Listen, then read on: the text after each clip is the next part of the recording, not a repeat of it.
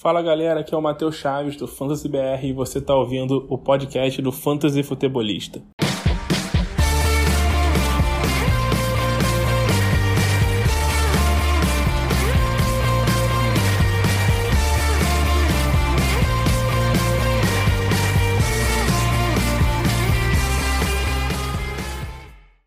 Fala galera, sejam todos muito bem-vindos a mais um podcast do Fantasy Futebolista. Eu sou o Guilherme Gianni e no episódio de hoje nós vamos falar sobre a troca do Julio Jones. Vamos dissecar toda a troca do astro Julio Jones para o Tennessee Titans.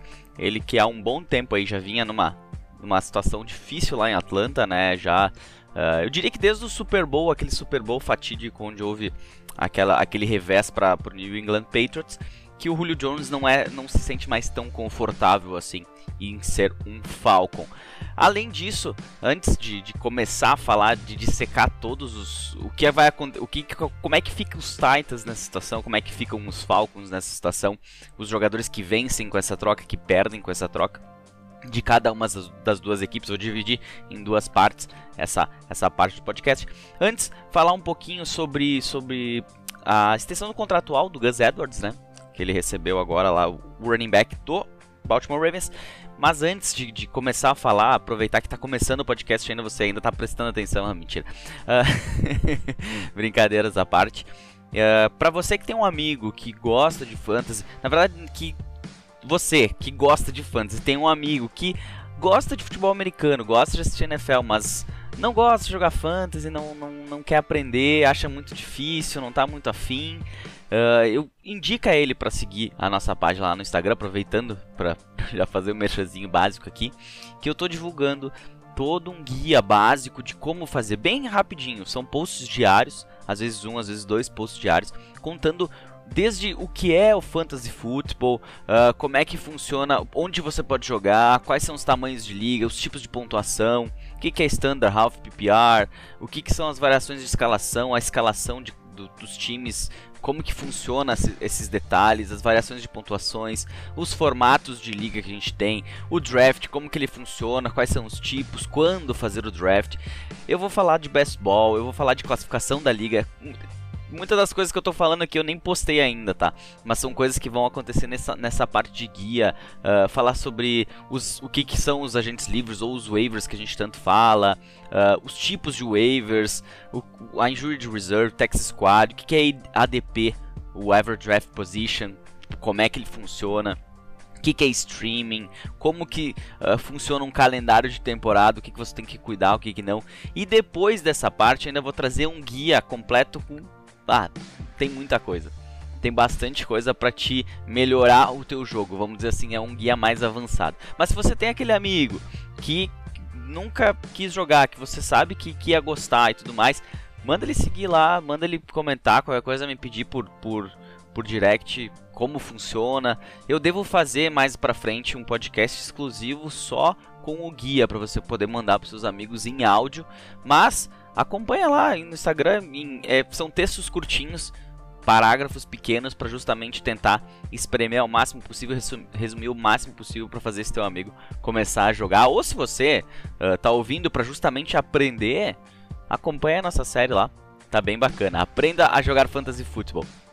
E depois vai ter a, a versão dicas do Fantasy Football. Certo? Antes de falar um pouquinho, antes de falar do Julio Jones, falar um pouquinho do Gus Edwards, né? Ele que o running back do Baltimore Ravens, para quem não sabe, o running back 2 da equipe, ele ganhou uma, uma extensão contratual no valor de 10 milhões de dólares nessa segunda-feira, no dia, hoje é quarta, 9 do 6, no dia 7 do 6, eh, ele recebeu essa extensão, então agora ele tem contrato até 2023. Ele que joga, vamos dizer assim, na, nas, a, atrás do J.K. Dobbins, que deve ter um volume bem interessante esse ano aqui para fantasy. O Gus Edwards não é um cara que tem aquele grande volume, ele não vai ter grande volume. Ele deve ter um ano ok, tá? Aquele cara que você pode de repente numa folga de um jogador escalar no flex, principalmente ligas mais profundas. E standard, ele não é um cara para receber passes, ele é um cara pra, brutalidade, para correr no meio da linha ali, ganhar aquelas jardas preciosas. Uh, tem também a questão que o Lamar Jackson rouba um pouco as corridas dos, dos, dos running backs, mas é um, é um time que a gente sabe o que, que, o que, que quer. o que, como é que vai funcionar, como é que vai rodar. E o Gus Edwards, mesmo não sendo tão novo, ele que já tem 26 anos, ele pode ser um complemento bem bacana e um handcuff praticamente automático do J.K. Dobbins, né? Em caso de alguma lesão, em caso de alguma coisa assim. É ele que vai ser o, o, o carregador de piano aí do time. E além disso, a gente também tem mais confiança no próprio J.K. Dobbins, que não vai ser, uh, não vai ter mais um jogador. Por exemplo, ano passado, eu lembro que antes do campeonato a gente tinha muitas dúvidas quanto a, quanto a Mark Ingram, que tinha feito um ano anterior muito bom, antes deles draftarem o J.K. Dobbins, e a gente não sabia como é que ia funcionar e tal, até demorou um pouquinho mais pro, pro J.K. Dobbins engrenar, e além disso, a gente achava que o Gus Edwards ia ficar de lado, mas não, ele continuou tendo oportunidades, ele se provou por time e pagar o que eles estão pagando, que vai dar um, uma média de 5 milhões por temporada, ele vai ser o 15 hum, running back mais bem pago da liga. Ele vai receber mais, por exemplo, que o Leonard Fournette, que o Raheem Mostert, por exemplo. Tô só dando uns exemplos assim. Fora que ele tem um contrato de 5 milhões, é melhor do que qualquer uh, contrato de running back calor, inclusive do J.K. Dobbins, que é o running back número 1. Então isso mostra que uh, vai, vai ser time com, com uh, vamos dizer assim, pode ser que seja muito parecido com quem lembra do Alvin Kamara junto com o Mark Ingram. Era dois caras que tinham um volume interessante. Eu não, não vou cravar agora, eu acho que o J.K. Dobbins é um cara que vai ter mais volume. Eu acho não, eu tenho certeza que ele vai ter mais volume. Mas eu acho que o, que o Gus Edwards vai passar a ser um cara que, em determinadas situações, pode ser um, um alvo importante pro flex. Eu acho isso aí. E assim, se eu concordo ou não com esse, essa extensão, eu acho que é meio cara para um jogador que é seu running back 2. Tem, tem running back 1 aí que tu pega na free agency que tu paga menos. Mas, enfim, é, é de cada time, é de cada head coach. E a gente está aqui para falar de fantasy. Antes de falar do, do Julio Jones, né, lembrando, como falei antes, segue a gente lá no Instagram, segue a gente no Twitter, no Facebook ouve esse podcast, não sei onde é que tu tá ouvindo, mas ele está disponível no Spotify, Apple Podcasts, Google Podcasts, no YouTube também, em versão de áudio, tô passando para lá. Não tá tendo muito apego, né, mas não é, eu vou continuar mantendo lá porque de repente aí pode ser que role alguns mock drafts no no YouTube futuramente. Vamos ver o que, que a gente faz. Certo? Vamos então dissecar essa troca do Julio Jones do Atlanta Falcons para o Tennessee Titans. Não é de hoje que a gente sabe que o Julio Jones que ele está insatisfeito com a equipe do Atlanta Falcons.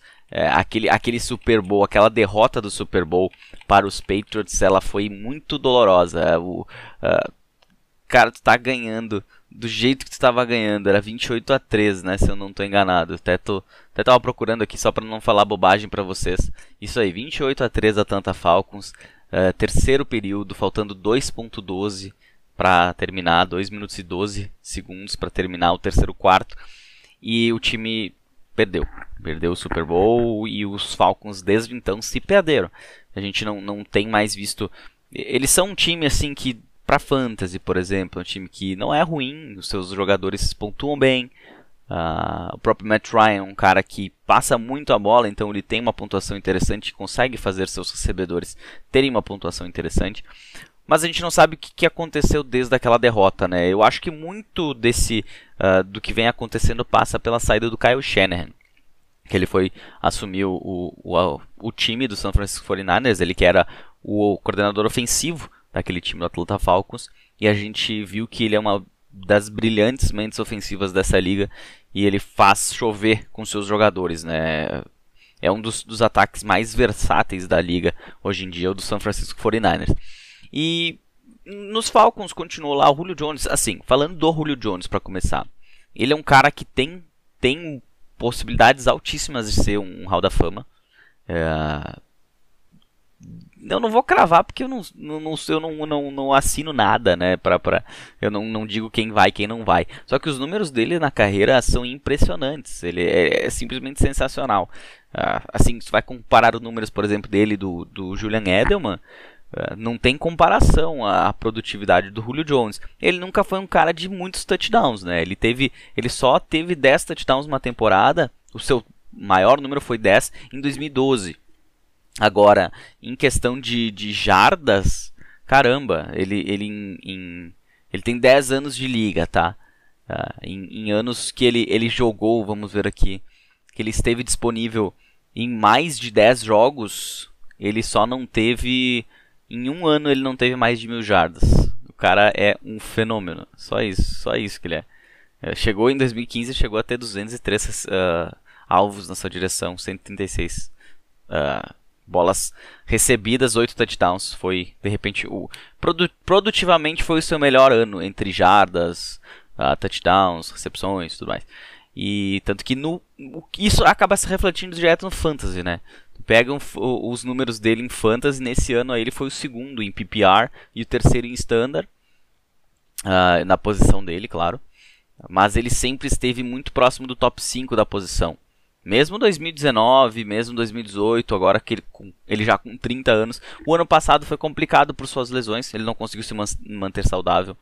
Uh, e acabou se uh, virando o número 2 da equipe, né? O Calvin Ridley, ele se destacou bastante, tanto em produtividade como até em touchdowns, né? Ele é um, é um cara que, ele, ele já no seu primeiro ano de, de liga, ele já bateu os 10 touchdowns, que foi o máximo da carreira do, do, do Julio Jones. O Julio Jones, depois dos 10, teve uma tempo, duas temporadas, três temporadas com 8. E o, o Calvin Ridley já teve uma temporada de 9, que foi ano passado, quando ele terminou em quarto em Standard e quinto em PPR. Isso com 1.300 jardas e 90 recepções. É um cara que produz pra caramba, é um cara que... Assim, começar falando então do, do, do desse efeito saída do Julio Jones do Atlanta Falcons, depois eu vou falar o impacto da chegada dele lá no, no Tennessee Titans. Eu não, não. Se alguém disser assim, ah, o Calvin Ridley agora vai ser ah, um espetáculo, um fenômeno. Cara, ele já é. Né? Ele já é. Ele já era o wide receiver 1 da equipe. O Julio Jones não conseguiu se manter saudável. Ele foi bem. Ele conseguiu segurar o rojão e, e produziu bastante. Então ele já está numa posição boa, ele já tem. Uh, no ano passado ele teve 143 targets, de repente esse ano ele bata aos 150. Mas não que ele vai ser assim. Ah, todos os targets do Julio Jones vão ir lá para para ele, para o Calvin Ridley. Até vou, vou pesquisar aqui os targets Atlanta Falcons 2020 e também para falar para vocês em números exatos lá do Tennessee Titans o que que, o que, que tá vago lá? É, uma, é um absurdo. Então, uh, o Calvin Ridley teve essas 143 targets e logo atrás dele, uh, só complementando aqui o Calvin Ridley, o que, o que essa saída do Julio Jones provoca nele é uma segurança. Eu tenho a segurança hoje de dizer que ele é o número um da equipe, que o Julio Jones, mesmo que esteja saudável, estivesse saudável, uh, a gente não sabia se ele não ia ganhar ele acaba perdendo alvos para o Julio Jones, é quase uma certeza, mas agora ele tem caminho livre e ele vai produzir, vai ser, ele vai ser muito mais seguro do que é, acabou aquela aquela discussão de bah, quem será que é ou não é. O ano passado a gente tinha muito isso, né? E agora está definido e ele é um assim, não vou dizer um vencedor porque ele já é um, um, um astro no fantasy football, mas com certeza ele vai passar a ser um cara muito mais seguro, ele vai ser escolhido mais alto do que normalmente ele vinha sendo. Para mim, o grande vencedor dessa, dessa, dessa saída lá na Atlanta Falcons é o Russell Gage, o wide receiver. Ele que teve 110 alvos no ano passado, contra 68, por exemplo, do Julio Jones. Para te ver que em alvos não, não representa tanta coisa no ano passado. 68 alvos apenas em função da, do pouco que ele jogou. Né? Ele esteve presente em 9 jogos apenas. E uh, o Russell Gage ele teve uma, uma segunda parte de, de, temporada muito bom. Ele vamos pegar os números aqui só para a gente falar mais certinho. Com assim com menos com, com o passar da temporada, se pegar na, no final do ano, ele ali nas semanas 13, 14, 15, ele foi um ótimo jogador para se ter encontrado nos waivers de graça em half PPR, por exemplo. Ele fez 13.10, 16.26 e 15.30. É um cara que daqui a pouco estava no teu flex. Uma ótima pontuação para ele. Ele começou, as duas semanas foram boas. Depois ele teve uma queda tudo mais. Tem pouco tempo de liga. Ele não é um cara assim. Uh, um super astro, né? Ele não é o Calvin Ridley, mas ele automaticamente ele já era, ele já foi o wide receiver 2 ano passado, mas agora ele realmente vai se tornar o wide receiver 2 da equipe e o nome é ficar de olho aí na metade do draft, de repente, pra, pra ser teu, teu, teu flex garantido, assim, não aquele cara que vai jogar no flex de vez em quando. E o restante, vamos dizer, de wide receivers, ainda é muito aberta essa situação. A posição de wide receiver 3 é muito. Uh, ainda tem espaço para isso. O que chama bastante atenção no, no, caso agora dos Falcons vai ser a posição de tight end. A equipe não, não vai jogar com Hayden Hurst, no, não vai renovar com Hayden Hurst para a opção de quinto ano dele, que seria no ano que vem. Então, o ano que vem ele é agente livre. E a equipe draftou o unicórnio, o Kyle Pitts. E é nele que, assim, eu, eu espero assim que esses 68 targets do Julio Jones caia no colo do Kyle Pitts, porque eu consegui pegar ele em duas das três Diners que eu tenho. então, não que eu esteja esperando um super volume nesse ano, até porque a posição de tight end, uh, e o histórico, claro que o histórico também é que o Kyle Pitts é o melhor prospecto, de repente, até hoje. Uh, muitos analistas de, de draft de calouros falam isso aqui da posição e tanto que ele foi o tight mais alto escolhido num draft até hoje. Uh, mas eu, o, o, que normalmente o histórico diz é que um tight começa a produzir mesmo a partir do seu terceiro ano. Então, até lá, eu, quem draftou Kyle Pitts, assim como eu, por exemplo, uh, não adianta querer cobrar e nem pense em se desfazer dele se as coisas não começarem muito bem se o volume não for tão alto, ainda mais esse ano com o Hayden que apesar de ter sido entre aspas um bust no ano passado, se esperava muito dele lá, uh, ele vai estar por ali. Então ele vai receber suas bolinhas, vai ter um volume, mas a partir do ano que vem eu acho que o Kyle Pitts vai ter um caminho aberto e por, pelas suas características, uh, esse ataque ele chama bastante atenção. Enquanto tiver Matt Ryan por lá, Uh, com certeza vai ser um ataque, um, um, um corpo de, de, recebedores, vamos dizer, entre wide receivers, tight ends e até os, os, running backs, que vão receber muitos alvos. Não que a, a, os, os, running backs não, não têm sido grandes alvos na, na, na uh, no jogo aéreo da equipe, desde a saída do Kyle Shanahan. Mas uh, tem que sempre contar com isso aí, né? A gente tem o Mike Davis agora lá, a gente tem Uh, o Steven Hawkins chegando, o Calouro, quem sabe, é um sleeper aí na posição. Vamos ver, vamos ver também como é que o, o, que o Arthur Smith vai trabalhar essa, essa, esse ataque. Será que ele vai tentar implementar algo parecido com o que o Tennessee Titans faz? Com tentar trabalhar no Mike Davis um, um Derrick Henry piorado, enfim. A gente. Aquele, aquele jogo de corrida e bolas em profundidade, com dois ótimos wide receivers, mais o Kyle Pitts ajudando. É, e, e, falando assim do, do Matt Ryan, será que ele perde com a saída? Eu digo que não que ele perca muito, porque teve a adição do, do Kyle Pitts, ele tem um corpo de, de, de wide receivers decente com no Calvin Ridley um astro e no, no, no Russell Gage um projeto de aço, vamos dizer assim, né? Não vamos hypar tanto o rapaz aí. E o Russell Gage que se mostrou um cara bem competente. E a adição do Kyle Pitts tudo mais, eu acho que, que o Matt Ryan não vai sofrer tanto com a saída do Julio Jones. Pelo menos a gente teve uma ideia já no ano passado. Então acho que vai ser mais ou menos por aí o impacto dessa saída do Julio Jones. Uh, eu particularmente acho terrível para organização Falcons que isso tenha acontecido. O Julio Jones era um cara para ele ser o cara da franquia para te tentar segurar ele até ele se aposentar e ele se aposentar como um Atlanta Falcons, como um jogador do Atlanta Falcons. Eu acho que o Julio Jones era muito a cara do Atlanta Falcons e agora a gente vai perder essa essa essa cara porque ele vai estar tá num outro lugar e pode se destacar lá também, apesar dos seus 32 anos. Eu acho que ele ainda tem tem um pouco de lenha para queimar aí, cara que se mantendo saudável, né? Sempre, a gente sempre fala isso, mas se mantendo saudável ainda é um dos melhores wide receivers dessa liga de futebol americano. E agora falar dos, do, dos Titans. Uh, o que, que muda com a chegada do Julio Jones? Eles agora eles são contender do Super Bowl? Não, não são contenders. Uh, eu acho que. Inclusive eu não falei quanto que eles pagaram, né? Deixa eu voltar, vamos voltar a fita, dar uma voltadinha aí. A troca envolveu o quê? Julio Jones, mais uma sexta rodada de 2023 por parte dos Falcons, que receberam dos Titans uma segunda rodada de 2021, de 2022 e mais uma quarta rodada de 2023. é muito barato pro jogador que é o Julio Jones. Chega a ser até um desaforo isso aí.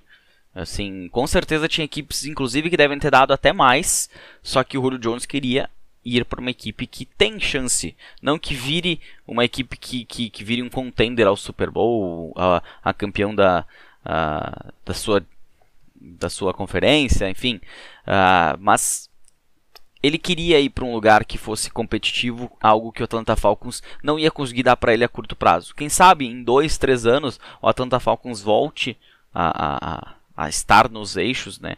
Eu digo dois, bota a partir do ano que vem.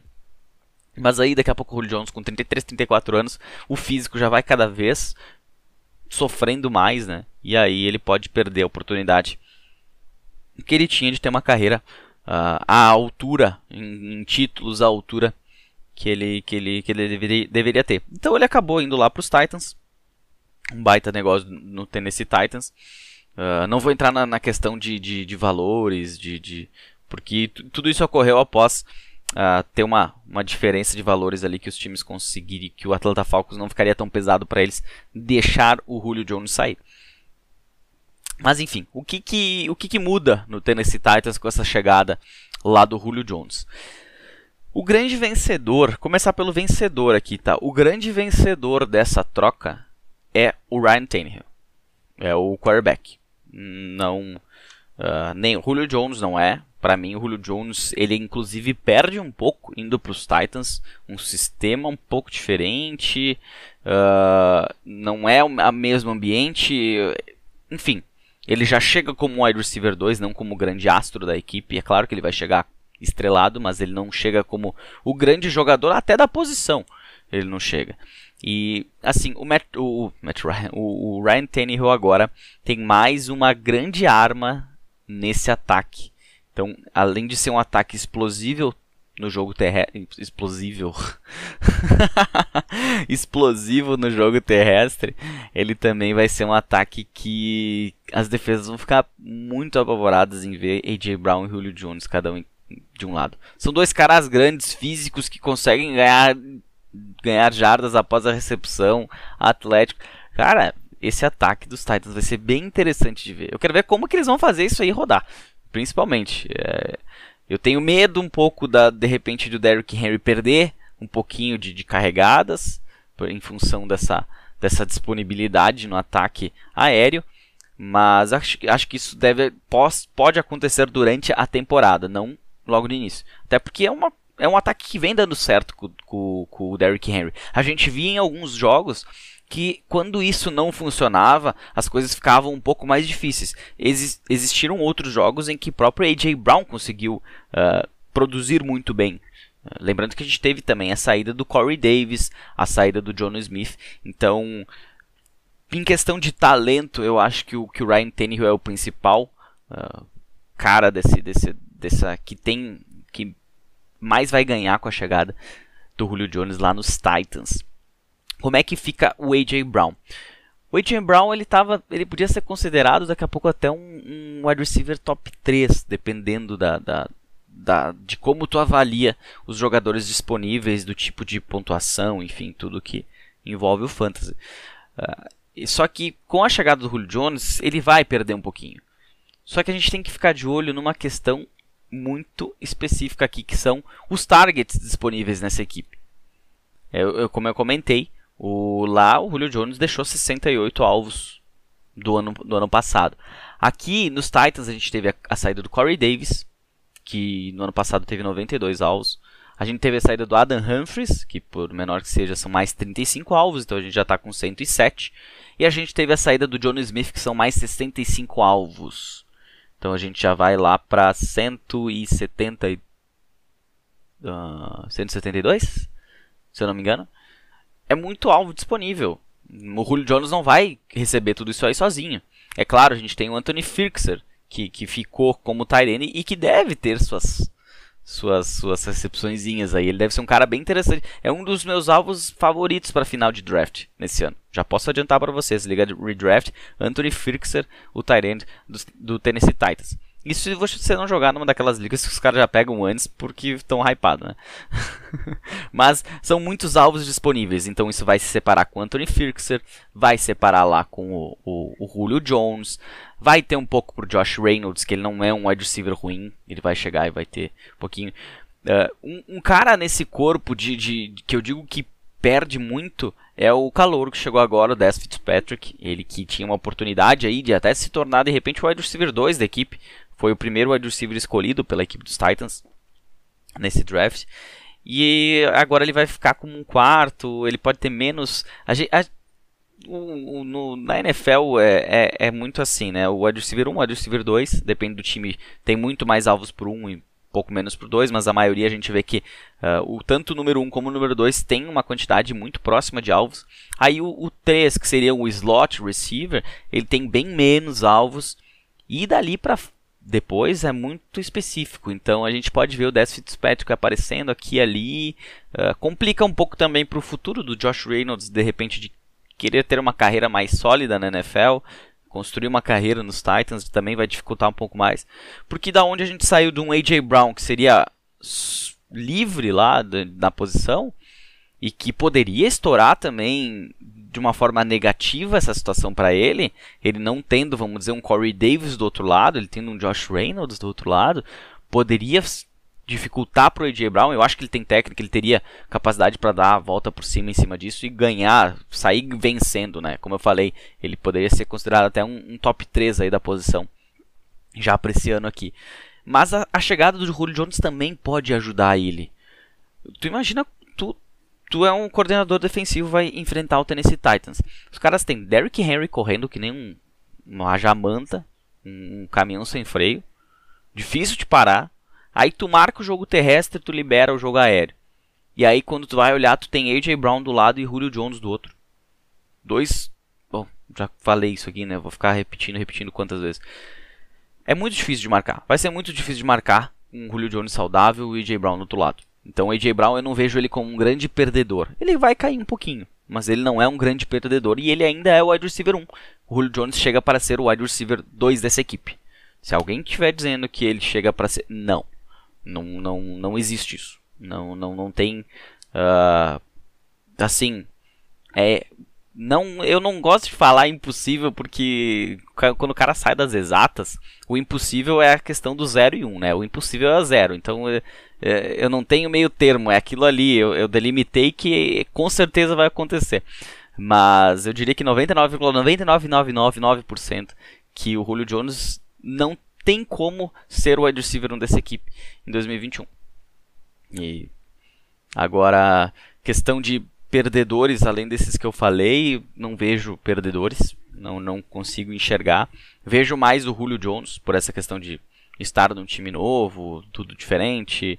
O time trabalha muito jogo corrido, pode ajudar ele, pode, mas é, a gente sabia o que esperar do Julio Jones lá em, em, no Atlanta Falcons. Ele era o grande astro da equipe e aqui ele vai ser um cara que chega com status, mas que não vai ser o grande astro, provavelmente, dessa equipe aí do, do Tennessee Titans. Então, uh, queria, eu trouxe esse podcast para falar bastante, de secar bastante essa situação, porque é um é um dos grandes jogadores da liga e muita gente quer saber o que, que acontece tanto de um lado como do outro quando uma troca dessas acontece, né? Então, uh, fica aqui essa essa essa todo todo esse enrosco aí já aberto e tudo para você ter a sua agora conseguir analisar na sua liga o que, que, o que, que acontece com todos esses jogadores envolvidos que por mais simples que seja uma troca de um jogador ela causa impactos dos dois lados certo? Espero que tenham gostado desse podcast aqui. Eu acho que na semana que vem eu devo começar a trazer os rankings os, os, os rankings de, de posições que são os 30 melhores jogadores por posição uh, cedo, né, na early, né, em, junho agora, já pensando lá nas ligas de redraft, devo começar isso aí. Paralelamente, vai correr a questão do guia do fantasy e depois as dicas que são bem, bem interessantes. Então, por essa semana é isso. É um episódio mais curtinho, um pouco mais leve. Se bem que teve bastante informação também, concentrada, mas teve bastante. Certo? Então, um abraço a todos, um bom resto de semana. Até a semana que vem. Um abraço.